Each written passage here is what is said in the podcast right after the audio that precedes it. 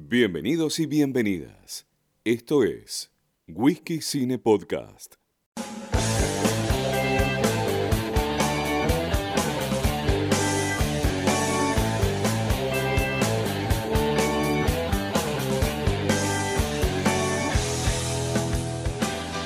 Sean todos y todos bienvenidos y bienvenidas a una nueva edición de Whisky Cine Podcast, ese podcast donde charlamos de cine y vamos improvisando, que es lo importante. Franco Mechi los saluda en este sábado, aunque por ahí ustedes me están escuchando en un futuro distante y distópico y están en guerra por, la, por el agua y la nafta como en Mad Max. Eh, Hoy no tengo el trago de, de whisky característico, pues estoy muy congestionado, tengo un par de remedios si queremos evitar accidentes. No estoy solo, como siempre, tengo muy buena compañía, lo tengo del otro lado al querido doctor Gabriel Romero. ¿Cómo estás? Muy buenas tardes, Franco. En otra época a ese refrío le decíamos COVID. Eh, bueno. Normalmente te diría que sí, pero esto es solamente mi, mi alergia a los cambios climáticos que hoy me levanté hacía frío y bueno, pasaron cosas. Eh, si esto lo están escuchando de otra parte del mundo, porque viendo nuestros, nuestros datos, nos escucha gente de México, de Paraguay, de, de Francia, de España, de Inglaterra, extrañamente, Estados Unidos también, bastante raro, pero bueno. Hoy, o mejor dicho, este fin de semana, en Argentina, el fútbol se juega la fecha de clásicos. Boca River, Racing Independiente, Unión Colón, el clásico Rosario, etc. Y San Lorenzo Huracán, no quiero que me, me ahí. Entonces dijimos, ¿por qué no hablamos de un tema clásico? Valga la redundancia, y algo de lo que teníamos muchas ganas de hablar hace un tiempo bastante prolongado, era los Universal Monsters o los monstruos clásicos de Universal, que básicamente son esos monstruos que todo el mundo tiene visto a algún lado, incluso quizás eh, más desde el punto meme, lo cual un poco me enoja, pero se la vi, pero quizás no sabe de dónde salió todo esto. Sin ir más lejos, y mi, ejemplo favorito, ahora seguramente Gaby va a completar lo que yo les digo, es Drácula. ¿Por qué uno tiene ya la imagen de Drácula, ese señor con pelo engominado, una capa negra, vestido muy formal y muy, muy apagado, pero esa imagen no estaba en el libro de Bram Stoker. Fue una imagen que se generó en la película de 1931 dirigida por Todd Browning y protagonizada por nuestro querido actor húngaro, si la memoria no me falla, porque creo que ni él tenía, tenía del todo claro de qué país de Europa estaba en ese momento, el querido Bela Lugosi. Eh, pero no creo que todo. Hay mucha gente que no vio esa película. Tenés la imagen por, eh, por las nuevas películas de Drácula, la mayoría son una poronga, seguramente hablemos más tarde de eso. Eh, tenés la imagen de Hotel Transilvania, pero no, quizás no viste esto. Drácula es, que ahora vamos a debatir, también otra cuestión de eso. Drácula es una de las grandes imágenes. Pero ¿qué ¿quiénes son los otros monstruos de Universal? Bueno, siguiendo, digamos, la línea histórica, podemos hacer un, un caminito que es 1931.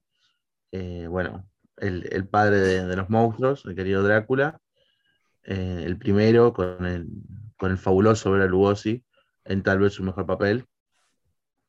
Eh, después sigue Frankenstein con Nos ponemos de pie, el monstruo universal en el cual vos lo tendrías tatuado y nosotros deberíamos hacerle un cuadro en Cine Podcast de querido Boris Karloff. No me conoce y no tiene por qué hacerlo personalmente, eh, si uno visita mi, mi comedor o, o, la habitación central de la casa, si son de otro país, yo tengo una pared con un cuadro de Frankenstein, de la novia de Frankenstein y de la momia. O sea, podría ser el, el nieto de Boris Karloff con la cantidad de cosas que tengo de él. Bueno, ahora sigue tu película preferida, o una de tus películas preferidas de, del, conjunto de los monstruos universales, así que esta te la voy a dejar para vos. Eh, me parece que estamos hablando de la mejor película de los monstruos universal, con una que viene después, las dos décadas después, pero me parece que te la dejo servida para que vos la, la comentes. Sí, para mí la, mejor. Para mí la mejor. Para mí sí. con, eh, para mí por dos motivos. Primero, eh, es muy fiel al libro original, estamos hablando de la novia Frankenstein, no lo habíamos dicho. Eh, básicamente te resume Frankenstein en 10-5 minutos, lo cual está bueno porque hay una parte que es un poco densa, está buena, es una gran película Frankenstein, pero quizás es un poco densa para, para el público más moderno. Em, y realmente es, una, es la primera gran secuela superadora de una película. Eh, el papel de de la novia de Frankenstein está ejecutado a la perfección por la querida Elsa Lancaster. Eh, creo que salen todos los tropos eh, de científico loco de, esa película. Es brillante, porque no solamente está el doctor Frankenstein, sino que está. Ay, nunca me sale el nombre del otro doctor, lo voy a tener que buscar. Pero me parece la, gran película de Universal, los Universal Monsters. Eh, después vamos a contar la historia de Universal porque va a estar interesante. creo que es superadora en todo sentido. No, lo, ay, le tengo la punta de la lengua. Em, doctor. Doctor. Ay, Ay, Dios. Doctor Manhattan. No, ese es el de Watchmen. Eh, otra película que vamos a defender acá capa y escapa. El mejor trabajo de, del querido Zack Snyder.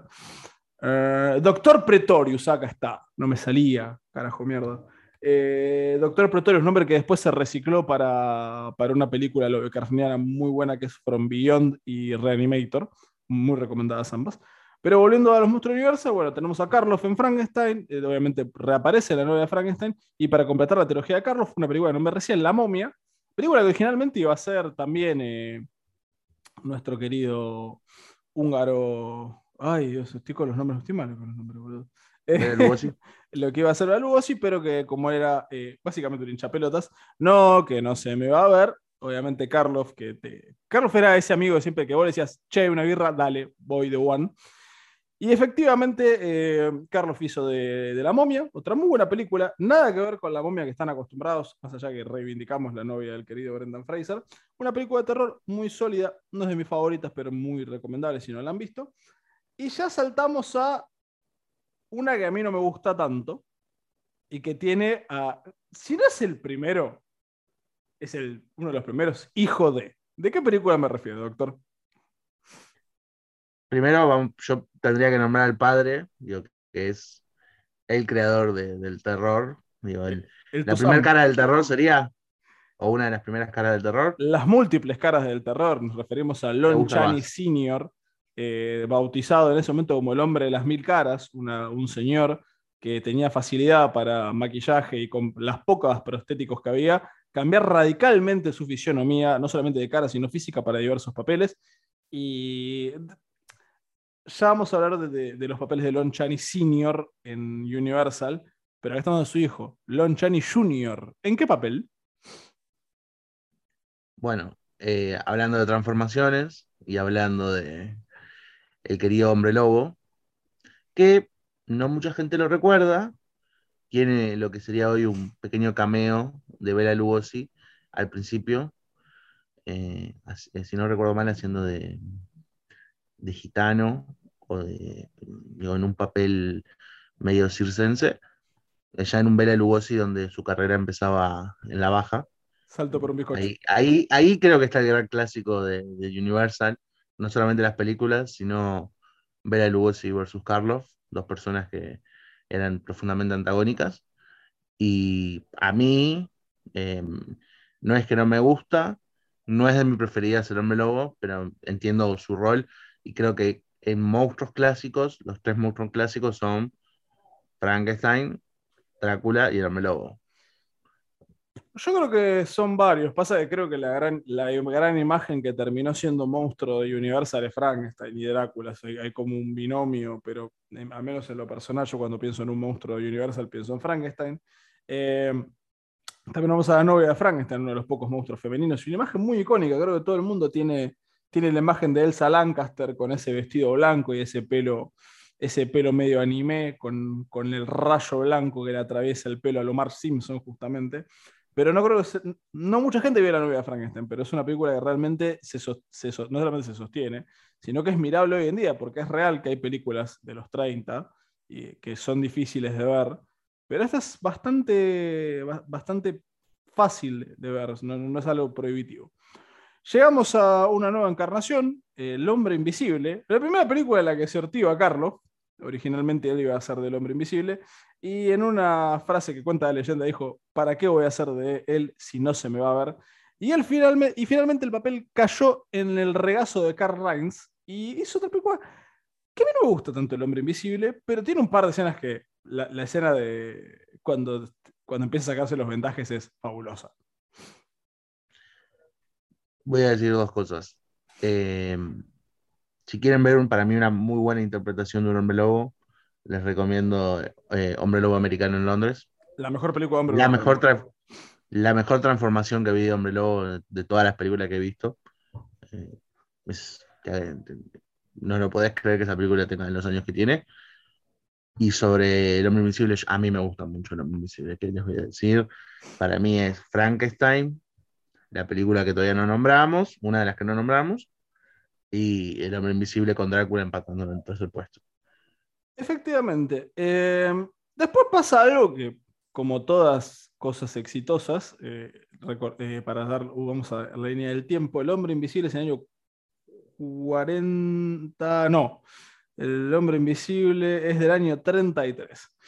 Y la, la novela Frank es del año 35, que podríamos marcar como la última gran película, y ahí empieza, las voy a leer porque la verdad es que muchas no las vimos, o otras sí, porque somos personas que empiezan a flashear.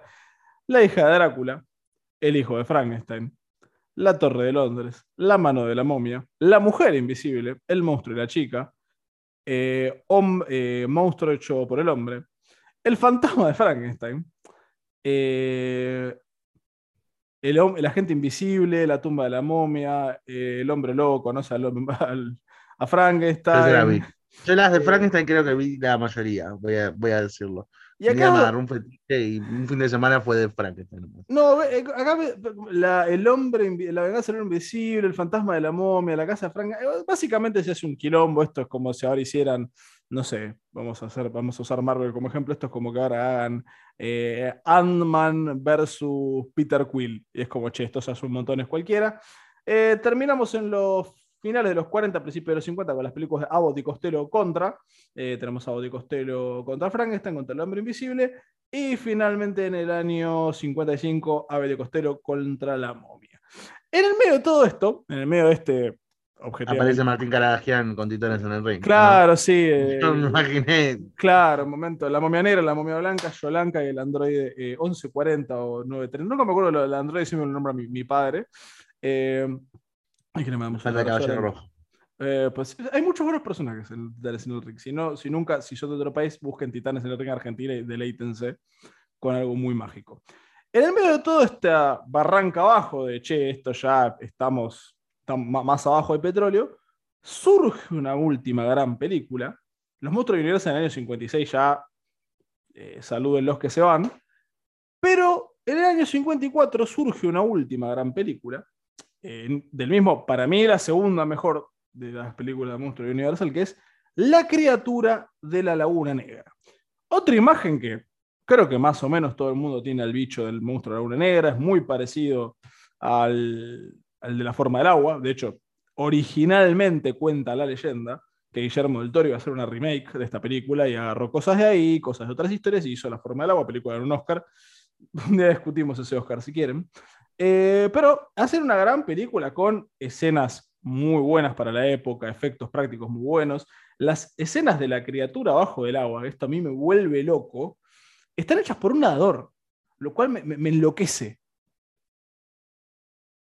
Eh, Rico, Rico, perdón, perdón, Rico Browning es quien hace la criatura cuando tiene que hacer escenas bajo el agua y Ben Chapman es quien lo hace en tierra, a un bicho que se termina llamando The Gillman, el hombre de, las agallas, para traducirlo literalmente, pero la criatura. Creo que, a ver, la criatura, además, eh, yo tuve el, placer de poder verla con gente de distintas edades y que no son fanáticos de los monstruos universal, como puede pasar con Franco y conmigo, que la, disfrutamos. Y la verdad es que nos quedamos mirando diciendo, esta película, a ver, lo más parecido, lo que, lo que se le pasó a una de las personas más chicas que está ahí, es que le, recordó a Anaconda. Digo, bueno, fue una comparación muy feliz. Digo, pues son que hoy no existen, digo. A alguien se le ocurrió una película donde aparece un monstruo, digo, una laguna, una chica y, hacemos una película. Digo, conceptos simples, básicos y hacer una película. Claro, eso es otra cosa interesante lo que vos marcabas, porque me parece que no, muchas veces no se toma dimensión, porque si yo ahora te digo un monstruo sale del agua y básicamente quiere secuestrar a una rubia, lo tenés recontra interiorizado. Ha hecho películas de exploitation que se llama Humanoids from the Deep, que literalmente son bichos como el de la criatura, pero literalmente que son violadores. Eh, tenés una versión más romántica con la forma del agua. El monstruo de la Laguna Negra aparece en Hotel Transilvania, aparece en una película que recomiendo mucho de los 80, es Monster Squad, que es más graciosa, pero también es muy, muy entretenida. Lo tenés naturalizado, pero esto fue como la primera vez que se hizo en cine. O sea, acá hubo alguien que dijo, che, vamos a hacer esto, y estamos dando una película año 54, y casi 70 años después, seguimos haciendo lo mismo. Con diversas suertes, pero que evidentemente es como, che, acá hay algo. Es superador en algún punto. Y voy a vamos a aclarar algo que no dijimos al principio, pero que me parece bueno aclararlo, es, vamos a hablar de Universal. Sabemos que hay otras películas de Drácula, sabemos que hay, yo por eso dije la de Hombre Lobo, eh, Hombre Lobo Americano en Londres. Em, sabemos que hay un montón de otras versiones, pero vamos a hablar de lo clásico, o sea, vamos a hablar de los padres de las criaturas, de, los que, de lo que fundamentaron. Después, es verdad, la Hammer hizo un montón de películas, muy, si nos ponemos de pie, eh, que sería otro capítulo, digo, del cual tenemos que hablar solamente de la Hammer, digo, porque sería muy injusto, y que crearon otros conceptos, además de, del de Drácula, del Wossi, digo, que, son paralelos, eh, y desgraciadamente un día también tendríamos que hablar de todas las versiones fallidas o malas que hubo. No mal, no sé si malas. Te estamos mirando a vos, Dark Universe. Sí, a vos. Yo el otro día lo hablaba con, Franco, hice un, rewatch hace poco de, de Van Helsing y de Drácula, la historia jamás contada. Y creo que al, otro día enganché la momia, eh, la, última versión. y yo no lo podía creer. O sea, Van Helsing al lado de las otras dos parece una película de, de cinearte, porque la de Drácula es una cosa que quiere mezclar lo histórico con el libro, que es ficcional, y termina siendo un engendro raro que parece la cosa de Carpenter. Y, y la otra no tiene ni pies ni cabeza directamente. Eh, yo quiero hacer Tres apostillas. La primera, eh, un día sí tenemos que ver las películas de Hammer, pues son muy buenas. Eh, para hacer un resumen muy rápido, son las películas de Universal con sangre, pues esa fue la gran novedad a color con actores que amamos y queremos mucho, como Peter Cushing. Eh, véanlas, están en Qubit, así que la verdad no tienen excusa. Apostilla 2, me parece que la diferencia entre Van Helsing, que es mala, pero es entretenidísima, y las que nombraste como Drácula Untold y La momia es horrible de 2017, es que Van Helsing no es pretenciosa, es eso, es, es eh, Hugh Jackman matando monstruos y, más ya está, y, Kate Beckinsale matando monstruos. Las otras son como, Drácula quiere explicarte una historia de no, porque Vlad el Empalador realmente era un vampiro, y es un, termina una mierda. Y la momia, la de Tom Cruise, la infame película de Tom Cruise, quiere hacer algo que para mí es gracioso, porque por un lado vamos a establecer este Dark Universe, este universo compartido número un millón, y en vez de tomar de la momia que nombramos hace un rato con el querido Karloff, tomaste más de la de Brendan Fraser, que era una comedia, o sea, terminaste haciendo nada, o sea, sos, la...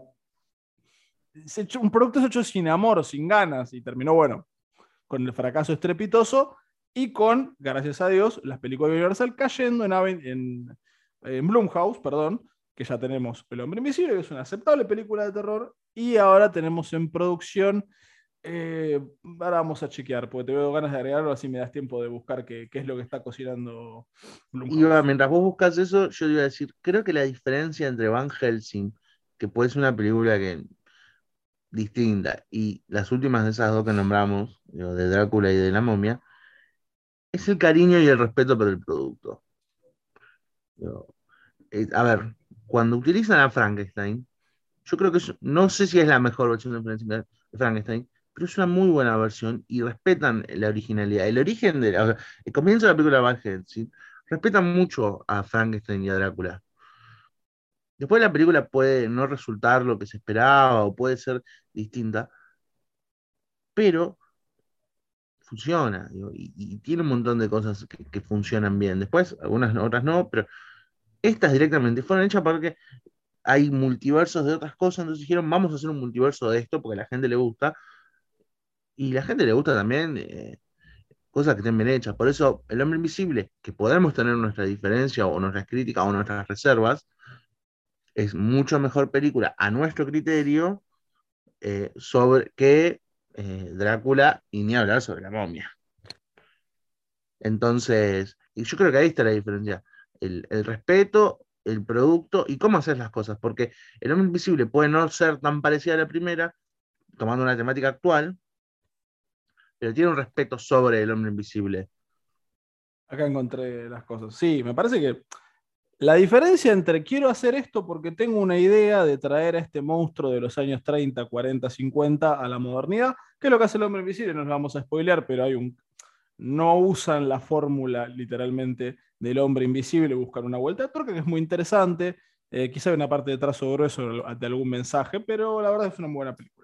Eh, el próximo proyecto, que todavía no tiene fecha, va a ser El Hombre Lobo. Otra cosa, si quieren ver una. Para mí, El Hombre Invisible no fue tan maltratada.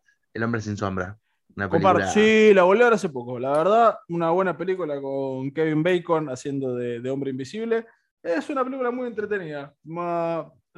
sobrecriticada, la, visto el diario del, del lunes. Y el próximo proyecto, o sea, hay una película de Drácula que está en preproducción y la contamos, y la que ya se está empezando a armar es El Hombre Lobo, que el, quien va a ser del Hombre Lobo es el querido Ryan Gosling. Qué mal. Eh, no, yo te voy a decir por qué estoy a favor. Ryan Gosling es un actor que siempre me da una imagen de soso, por usar una terminología amable.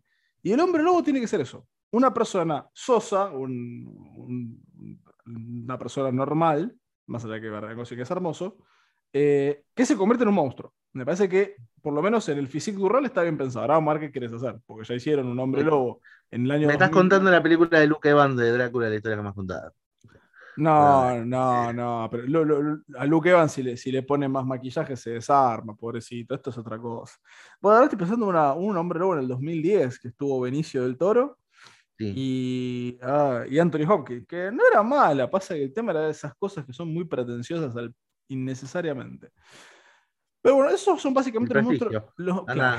Querer buscar el prestigio en algo que es del hombre lobo. Claro, bueno, era un reboot de la criatura de Laguna Negra, se está hablando de los 80 para acá y nunca sucedió, se amagó, se amagó. Me gustaría justamente que Del Toro sea quien lo haga, porque sé que es un personaje que le gusta mucho, de hecho, eh, la forma del agua, el personaje de Abraham Sapiens en Hellboy. Ahí hay unas ganas de, hacer algo que ojalá lo haga, porque parece un, director eh, útil para esta idea. Tenemos que mencionar al papá de todo esto, porque si Drácula es el papá de los monstruos, tenemos que hablar del papá de todos los monstruos de Universal, que es el señor Carl Limi, que es quien fundó Universal Picture, que después de hacer películas en New York City, se termina mudando a Los Ángeles, que es donde estaba empezando a hacer la, la movida cinematográfica, y dijo, che, vamos a hacer nuestras primeras películas, a ver qué onda. Y la primera película, la primera película, que termina dándole guita en serio a Universal, es El fantasma de la ópera, del año 1925, protagonizada por quien les nombrábamos antes, el señor Lon Chaney padre, eh, estrella, o sea, literalmente el, gran gasto de esta película fue contratar a Lon Chaney padre. La película es un éxito, es un éxito sin precedentes, incluso más que.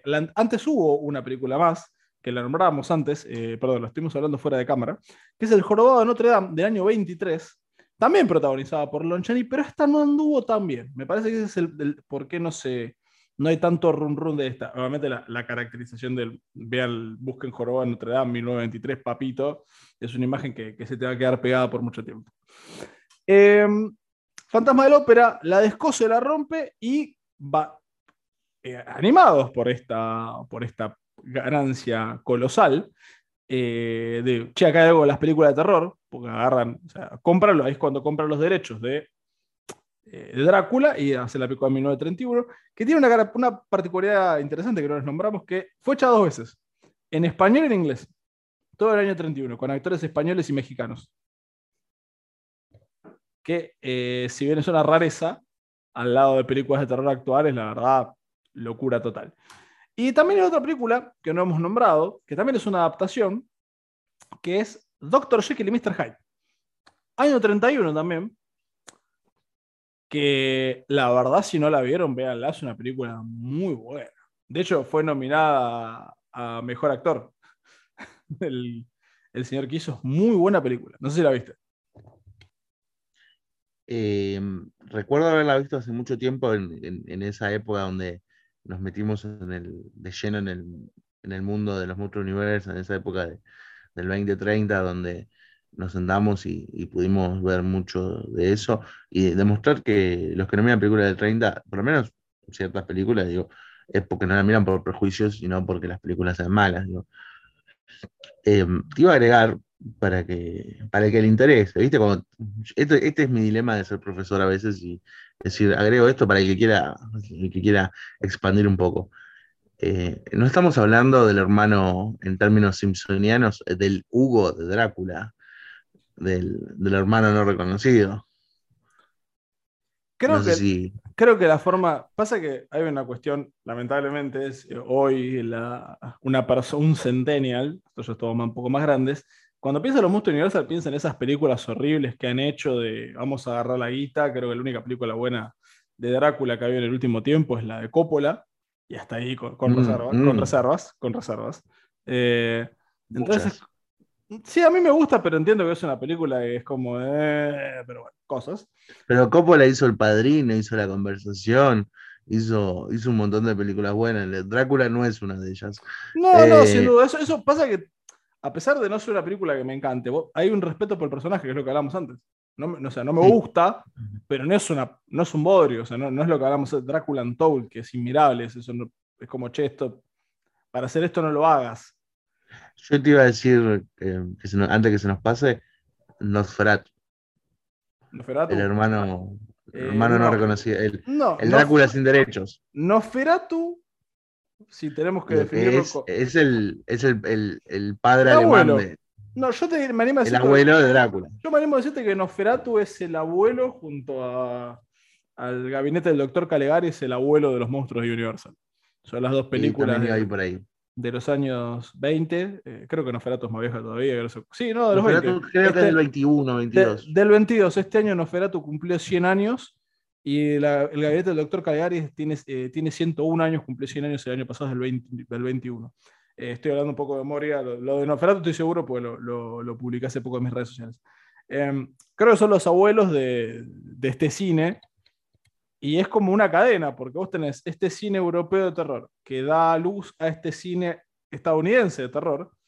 Y que después de, de ese pozo que hay en los 40-50, a pesar de la joya que es la criatura de la Negra, se reconvierte con la Hammer, muta en los slasher de la mano de, de Texas Chainsaw Massacre. Eh, los slasher dominan totalmente los 70 y los 80, en el medio de otras películas de terror enormes que hemos nombrado, como El Exorcista, por ejemplo, eh, la mujer, una mujer poseída y demás cuestiones. Eh, los slasher caen, se los parodia, tenés Scream, tenés la nueva presencia de Wes Craven, Vuelve a haber otro pozo con las actividades para Poronga 78, cuando se, surge el, torture porn con el gore exagerado con las películas de, la, de Hostel y del Juego del Miedo, se vuelve a caer y ahora tenemos un resurgimiento con un, que es gracioso, con películas de terror que nadie se anima a decirles películas de terror y le puede Elevated Horror y le ve esos nombres raros para decir, ¿te gustó una película de terror y cosas? Eh, para no irnos mucho, porque hicimos una línea del tiempo así un poco tirada de los pelos, volviendo a los monstruos de Universal, que es lo que nos atañe acá, em, ¿cuál fue tu primer acercamiento a los monstruos de Universal? Tipo, antes, antes de ver una película, antes de.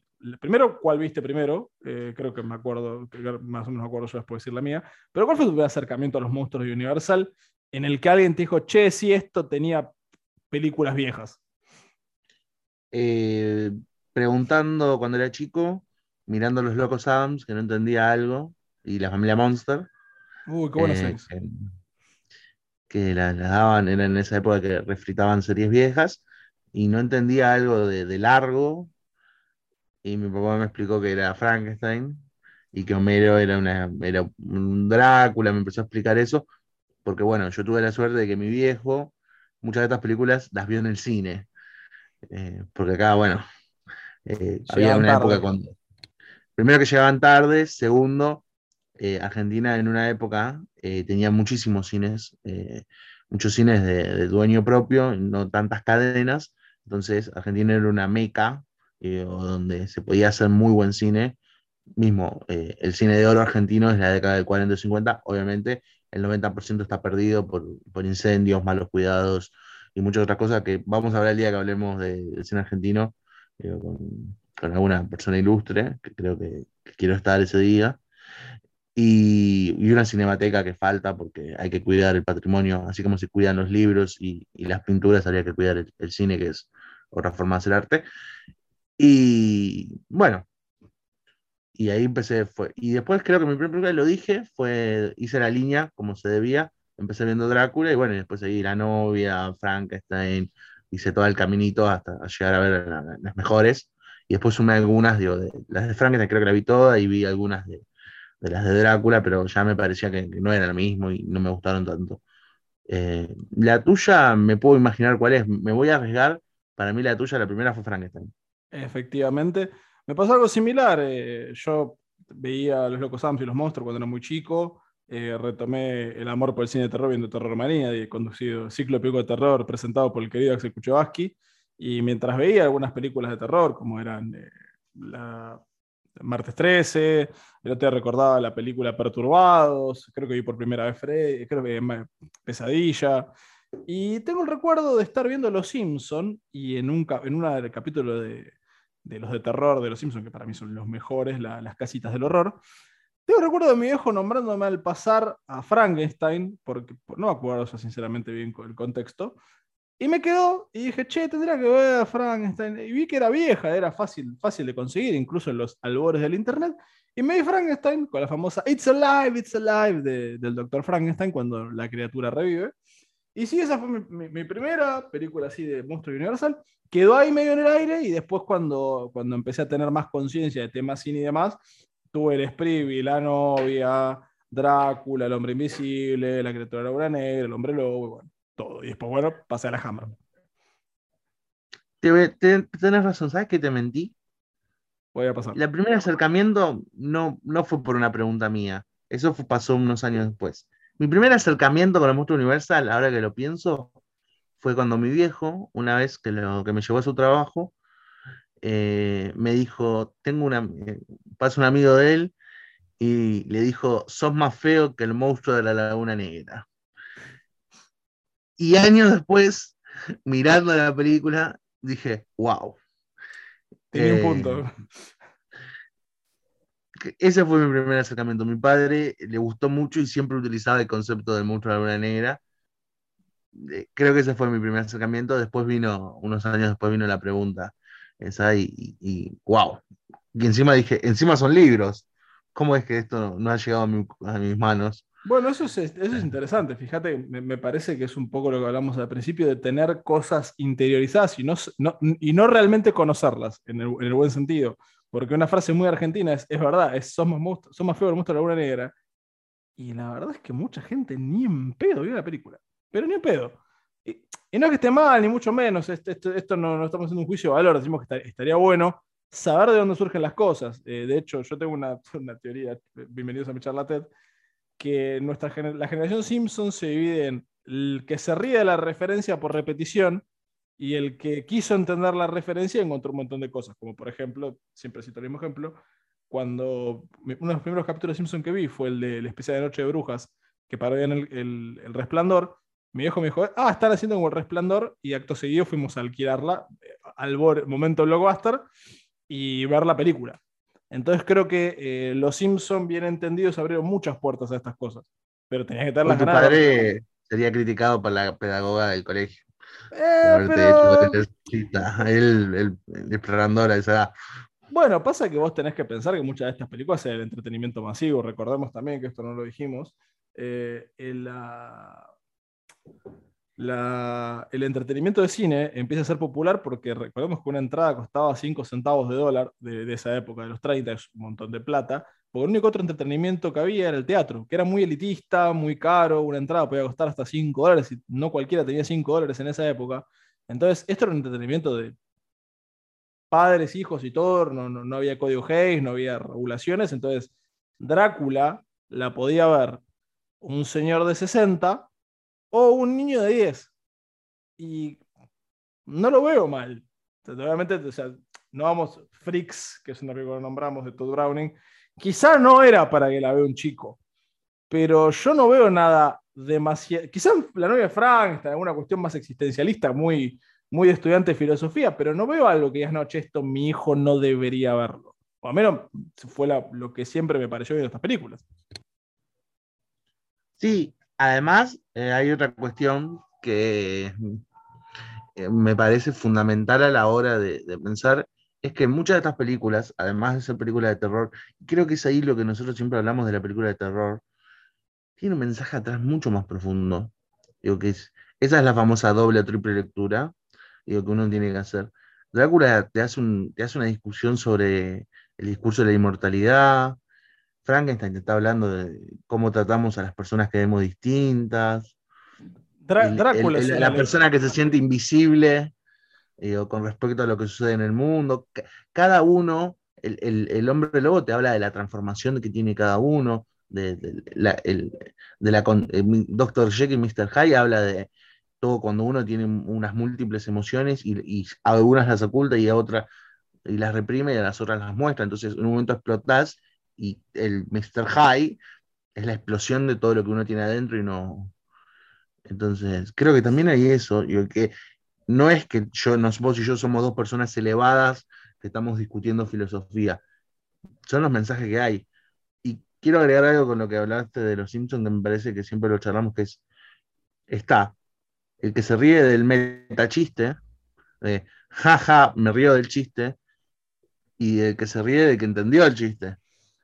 Creo que o sea, cuando hacen los chistes de, no sé, de las películas de Kubrick o de Hitchcock, porque esa es la diferencia entre los primeros escritores de los Simpsons y los de ahora, digo, que hacían chistes sobre películas, películas, películas, películas y películas. Hay, una, hay muchos homenajes en Los Simpsons a la dimensión desconocida. Muchos. Sí. Eh, si vos empezás, por ejemplo, yo que eh, el año pasado con, con, la pandemia me pude poner bastante el día con muchas películas de Hitchcock, entendí muchísimas referencias de los Simpsons que eh, antes me pasaban un poco por el costado. Y estoy hablando de un director solo. Lo mismo con Kubrick.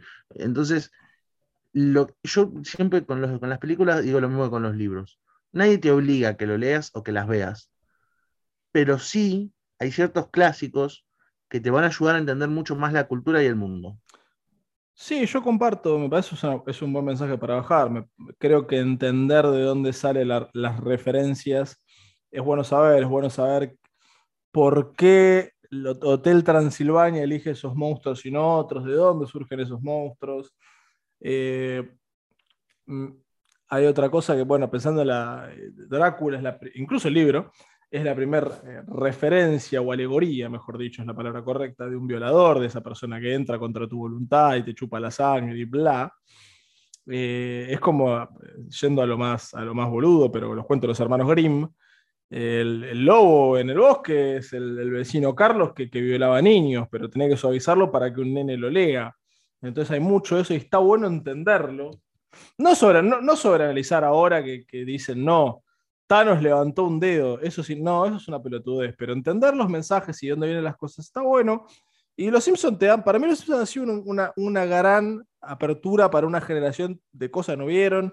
Yo descubrí la dimensión desconocida por los Simpsons, descubrí muchos consumos, mis consumos favoritos vienen de ahí. Pero tenés que tener las ganas de, de no reírte como un boludo, o sea, de no ser el meme del Capitán América, de entender la referencia. Porque sí, la entendiste, de, sí, te, te reís por compromiso, sí, ubico, o sea, no sé si lo vieron en South Park, eh, son las vallitas de recuerdo. Uy, yo me acuerdo de eso. ¿Lo viste? ¿Lo consumiste? ¿Lo entendiste? Pero no esa cosa de no, vos no lo entendiste, pues es un boludo. ¿Lo entendiste? ¿Entendés de dónde viene? ¿Por qué viene? ¿De dónde surge? Eh, no les estoy pidiendo que hagan un, ensayo esas boludeces de no, el, mensaje de WandaVision del luto es una boludez, lo hemos dicho muchas veces. Eh, ese es el otro extremo. Digo, el otro extremo es. Sobreanalizar, sobreanalizar, sobre analizar las cosas para decir, no, bueno, en verdad Matrix 4 no es una mala película, lo que pasa es que quiere transmitir una discusión eh, sobre tal cosa que si vos no leíste Hegel no lo vas a entender. Digo, primero no tengo que eh, leer filosofía dura, digo, clásica como para entender una película. Si la película no puede transmitir bien el mensaje, es un problema de la película y no mío. Segundo, ¿Que hay películas que no logran dar ese mensaje? Sí, es verdad. pero tener que sobreanalizar una película para ver si puede justificar sus errores técnicos, me parece que es otra cosa. No, también no, hay que, no, hay que, ver cosas donde no hay. No hay que ver cosas donde no hay. Claro, el famoso cine elevado, cuando te dicen, no, eh, voy a mirar cine de aquí eh, sin subtítulos porque así puedo comprender eh, mejor. No, a ver, si la película está buena, la, la, mirás, la entendés, y si te gustó o no te gustó. Digo, querer meterle aditamentos a cuestiones para justificar otras, digo, ya sea por un lado o por el otro, digo, tampoco está el famoso reírse por compromiso porque no lo entendiste. Digo, porque no está bueno. Si no lo entendiste, no lo entendiste. Yo a mí me pasa que hay cosas que no lo entiendo. Digo, me pasa, digo, y que tengo que preguntar, che, ¿quién, está? Lo, no entendí, digo, o cuando usan algún concepto que no lo entiendo y tengo que preguntar. Eso sí, no te hace ni ser ni mejor ni peor. Te hace ser honesto con vos mismo. Sí, me, parece es, es, un gran mensaje. Y otra cosa que no puede evitar pensar, eh, esa corriente del mal de, personas que hablan de cine, y voy a usar mi detector de boludo favorito, que es Donnie Darko. Dicen, no, vos no te gusta porque no la entendiste. Y el director de la película dijo que por momentos no entendía qué hacía. Entonces, es como, si el director te está diciendo que hay cosas que él no entendía, ¿cómo es que lo entendiste vos? O sea, ¿Sos un ser iluminado o sos un chamullero? Y es lo más probable que seas un chamullero. Pero... Porque una cosa que lo diga el director de Doridarco y no que lo diga Toby Hopper, que tal vez estaba aspirando cocaína. Bueno, pero Toby Hopper es un ser, es un ser de luz. Porque, como dijo nuestro, nuestro gurú, eh, el señor San Calori, eh, un tipo que está drogado es el único que se le puede ocurrir que lo está persiguiendo un chabón con una motosierra en la ruta. Bueno, pero la, cocaína en, los 70 y los 80 estaba prácticamente legalizada, nos dio grandes películas. en todos lados. Acá también. Bueno, este es, este es un chiste que se decía del, set de, Scarface, que si no limpiabas el set de una semana, encontrabas merca. Lo cual era gracioso en algún punto, sobre todo de la película. Pero bueno, nos hemos desviado mucho, le hemos hablado un poco de los monstruos Universal, de dónde vienen, cómo surgen, sus repercusiones en el tiempo. Yo lo personal espero que ojalá eh, un poco lo que está haciendo Blumhouse los logre no cambiar, porque ya son perfectos, pero me gustaría que tengan versiones modernizadas para que le llegue un público nuevo, porque yo entiendo que es difícil ver una película de los 30. Es, lo recomiendo porque es un ejercicio muy bueno, pero una, una película moderna quizás llegue de otra manera y permita, permita una evolución aún más del género. Eh, pensamiento final, doctor. Que hay que darle una oportunidad a los monstruos clásicos, ya sean sus versiones eh, viejas o en alguna de sus buenas nuevas versiones, y que es un mundo con, una hermosa entrada y que después no querés salir. Adiós, me parece muy bien. Hemos llegado a su fin en este programa de Monstruos de Universal, que nos inspiramos en la fecha de clásicos del fútbol argentino para hablar de un clásico, para la redundancia.